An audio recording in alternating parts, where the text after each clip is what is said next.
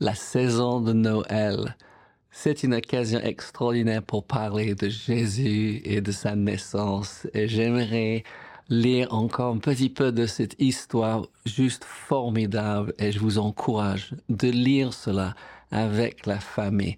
Oui, s'il vous plaît, les gens, le monde a enlevé Jésus de Noël. Il faut que nous le mettons au centre.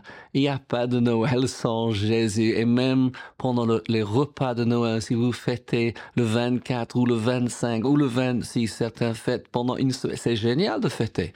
Oui, surtout euh, manifestez votre amour envers euh, les gens. Mais parlons de Jésus, parce que c'est pourquoi nous fêtons Noël. Et rappelons-nous, on va bientôt terminer l'année, commence une nouvelle année.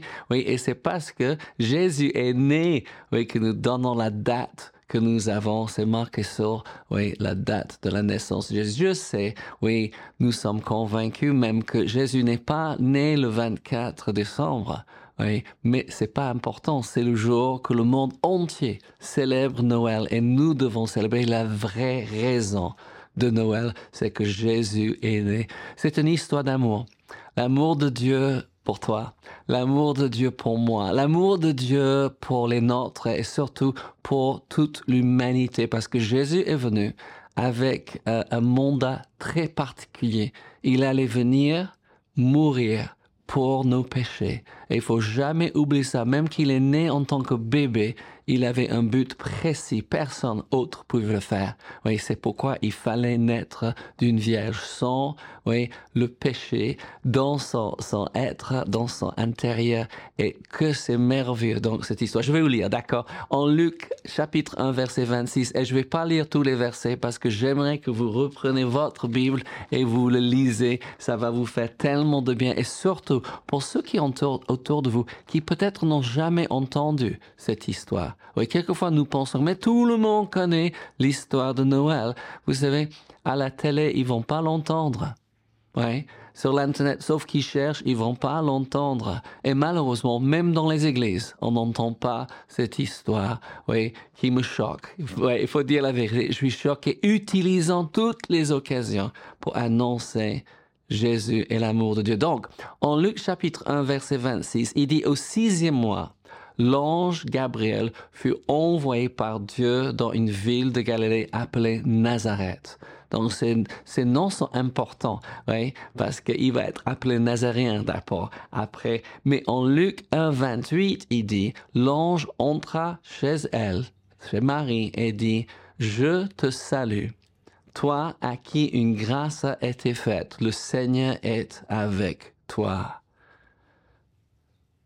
Nous pensons que c'est normal de dire le Seigneur est avec nous. Bien sûr, John, il habite dans mon cœur, mais à l'époque, le Seigneur était loin. Le Seigneur était enfermé dans le temple, oui. oui certains n'avaient jamais, ils sont jamais allés à Jérusalem. Les femmes ne pouvaient même pas entrer dans le temple. Il n'était pas avec eux. Et l'ange dit à Marie quelque chose, oui, qui est extraordinaire. Le Seigneur est avec toi. Oui. Et en Luc 1, verset 30, l'ange lui dit, ne crains point Marie, car tu as trouvé grâce devant Dieu. Je sais, comme vous le savez, aujourd'hui, les gens prient Marie, oui, adorent Marie, qui est marquée nulle part dans la Bible. Mais nous n'avons pas besoin de faire l'erreur de rejeter que Dieu avait choisi Marie. Et on voit, à travers la vie de Marie, pourquoi, pourquoi elle était là à la croix. Elle était là dans la chambre haute. Elle acceptait Jésus comme son Seigneur Sauveur. Elle était remplie du Saint-Esprit. Elle a parlé en langue. Mais aussi, elle a dit les choses absolument exceptionnel et je pense c'est important pour nous de les voir. Luc 1 verset 35. L'ange lui répondit parce qu'elle pose une question, comment est-ce possible? Le, le Saint-Esprit viendra sur toi et la puissance du Très-Haut te couvrira de son ombre. C'est pourquoi le Saint Enfant qui naîtra de toi sera appelé Fils de Dieu. C'est les termes qu'on utilise, qu'on comprend, mais ça n'a jamais été utilisé jusque-là.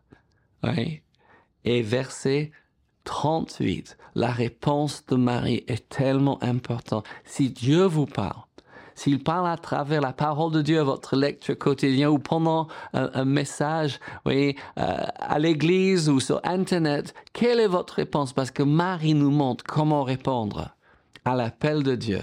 Oui, donc d'abord, oh, excuse-moi, j'ai sauté. Il faut que je lis Luc 1, 37 parce que euh, l'ange lui dit car rien n'est impossible à Dieu. On peut pas, on peut pas sauter ce verset, n'est-ce pas? Excusez-moi, car rien n'est impossible à Dieu. Pendant que les hommes sont en train de dire c'est impossible, si Dieu l'a dit, c'est possible et il va le faire. Amen. Et il m'a dit je suis disponible, Seigneur. Tu veux faire ce qui semble impossible aux hommes. Ouais, je suis disponible. Tu peux ouais, euh, faire à travers moi.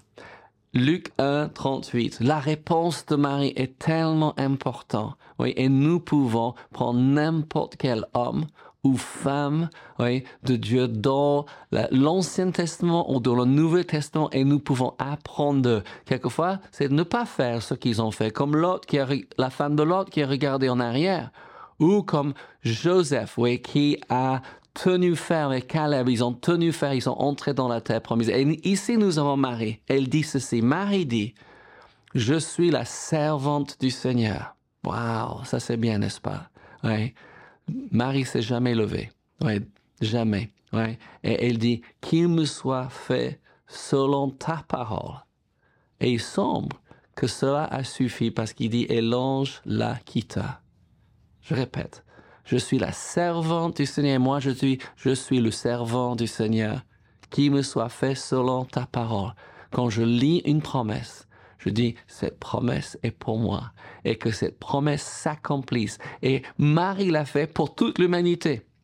Peut-être vous allez faire pour votre famille, oui, pour votre entreprise, euh, là, où, où, vous vivez, je ne sais pas. Mais quand nous prenons la parole, comme Marie l'a pris, oui, on peut aussi être enceinte de cette parole, comme Marie était enceinte neuf mois, jusqu'à l'accouchement de la parole que Dieu nous a donnée. Et c'est une histoire merveilleuse, n'est-ce pas?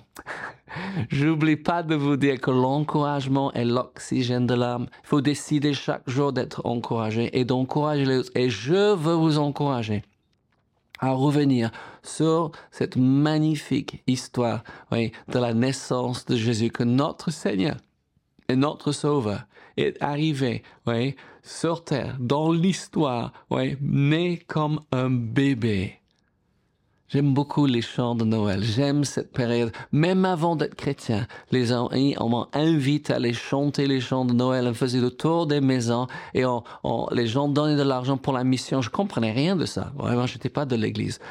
Mais j'avais un tel plaisir de chanter ces chants de Noël et de voir les visages des gens oui, dans les maisons. Souvent, ils nous invitaient, entrer, nous donner les choses à boire, à manger, mais seulement le plaisir de, chanter les chants de Noël encore me fait tellement de bien. Et une chose que j'ai remarqué, c'est qu'il y avait des sages, des hommes, on, les appelle les astronomes, qui sont venus de loin. On n'a aucune idée combien de temps cela les a pris mais qui sont venus chercher le Seigneur. Et euh, je me rappelle, comme si c'était hier, j'ai dû entendre ça il y a 50 ans passés. Les hommes sages cherchent toujours le Seigneur. Moi, je veux être cet homme sage, de toujours chercher le Seigneur, toujours de mettre Jésus au centre de ma vie. Mais surtout pendant cette période qu'on met Jésus au centre de notre Noël. Certains disent Noël c'est une tradition païenne. Pas chez nous. Jésus est le centre de notre Noël. Oui, avec les décorations, ma femme, comme beaucoup vous, mesdames, mesdemoiselles, messieurs, vos femmes aiment décorer. Et pourquoi pas? Nous fêtons un des plus grands événements dans l'histoire de l'humanité. Sans la naissance de Jésus, nous n'aurions pas Pâques.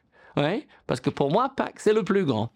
C'est quand Jésus est mort, enseveli et ressuscité. Mais sans la naissance, il n'aurait pas pu faire cela. Nous fêtons. Ah ben, est-ce que nous offrons des cadeaux? Bien sûr, nous offrons les cadeaux. C'est une occasion. Et ce que j'ai remarqué, je ne sais pas, mais quand c'est votre anniversaire, vous recevez les cadeaux ou vous euh, donnez des cadeaux? Parce qu'à l'anniversaire de Jésus, oui, nous donnons des cadeaux à toutes les autres. Et je trouve c'est une merveilleuse façon de fêter la naissance, l'anniversaire de Jésus, que tout le monde s'offre des cadeaux, donne des cadeaux. Et c'est une occasion de dire aux gens, combien on les apprécie, combien on les aime. Et Laure et moi, on a un grand plaisir. Oui, quand nous étions enfants, on aimait recevoir. Maintenant, nous sommes grands, on aime donner. On n'a pas un problème de recevoir, on reçoit les cadeaux, oui, avec beaucoup oui, de gratitude. Mais combien c'est bon, oui, de fêter les gens. Amen. Mais on va remettre Jésus ouais, au centre. Parlons un petit peu de ces sages. Parce que en Matthieu chapitre 2, nous avons l'arrivée des sages. On dit toujours trois, mais on n'est pas sûr qu'ils avaient trois. Ouais. Il y avait trois cadeaux. C'est pourquoi on dit qu'il y avait trois. Mais il dit, Matthieu 2, versets 1 et 2, et encore, je ne vais pas lire toute l'histoire parce que je veux que vous repreniez. Il dit, Jésus étant né à Bethléem en Judée, au temps du roi Hérode, voici des mages d'Orient arrivés à Jérusalem et dire, où est le roi des Juifs qui vient de naître? Car nous avons vu son étoile en Orient et nous sommes venus pour l'adorer. Donc je suis pas un grand érudite, mais on m'a dit, oui, qu'il y avait des étoiles qui ont passé et c'est pourquoi on a vu cette étoile, oui, euh, de la naissance de Jésus. Quelque chose d'extraordinaire, oui, et c'est pourquoi ils ont suivi cette étoile. Et ils demandent où est né et Hérode euh, demande aux sages, donc euh, aux religieux même de l'époque, il dit, euh, la Bible dit à Bethléem. Donc il dit, Matthieu 2, 7 et 8, il dit, alors Hérode fit appeler en secret les mages et s'enquit soigneusement auprès d'eux depuis combien de temps l'étoile brillait? Puis il les envoya à Bethléem en disant Allez et prenez des informations exactes sur le petit enfant. Quand vous l'aurez trouvé, faites-le-moi savoir afin que j'aille aussi moi-même l'adorer. Hérode va faire tuer tous les garçons de deux ans et de moins parce qu'il a peur que ce roi va prendre sa place. Mais vous savez, je n'ai pas venu pour prendre la place d'une roi, d'une nation. Il est venu pour être le roi des rois, le seigneur des seigneurs. Pas être un roi qui règne euh, sur un trône dans un château, mais un roi qui règne dans nos cœurs. Hallelujah. On va continuer à lire. Matthieu, 9, verset, euh, Matthieu 2, verset 9 dit, Après avoir entendu le roi, ils partirent et voici l'étoile qu'ils avaient vue en Orient marcher devant eux jusqu'à qu'étant arrivée au-dessus du lieu où était le petit enfant, elle s'arrêta. Et je trouve cette phrase extraordinaire. L'étoile marchait devant eux. Nous ne pouvons pas expliquer ça scientifiquement. même on peut expliquer qu'il y avait cette brillante étoile. Ouais, euh, à cette époque, nous ne pouvons y marcher devant eux pas de GPS. Mais Dieu voulait que ces mages, ces sages rencontrent Jésus et ils arrivent avec des cadeaux. Oui, et j'aime ça, n'est-ce pas? Matthieu 2, 10, quand il aperçut l'étoile, il fut saisi d'une très grande joie. Il savait qu'un événement historique allait changer. Oui, la planète Terre est arrivée et ils sont remplis de joie. Et verset 11 dit ceci. Ils entraient dans la maison, virent le petit enfant avec Marie, sa mère, et prosternent et l'adoraient. Je ne sais pas si vous, imaginez, d'accord, il n'est plus bébé, il est un petit enfant, et il se prosterne devant un petit enfant, oui, il n'a rien de particulier.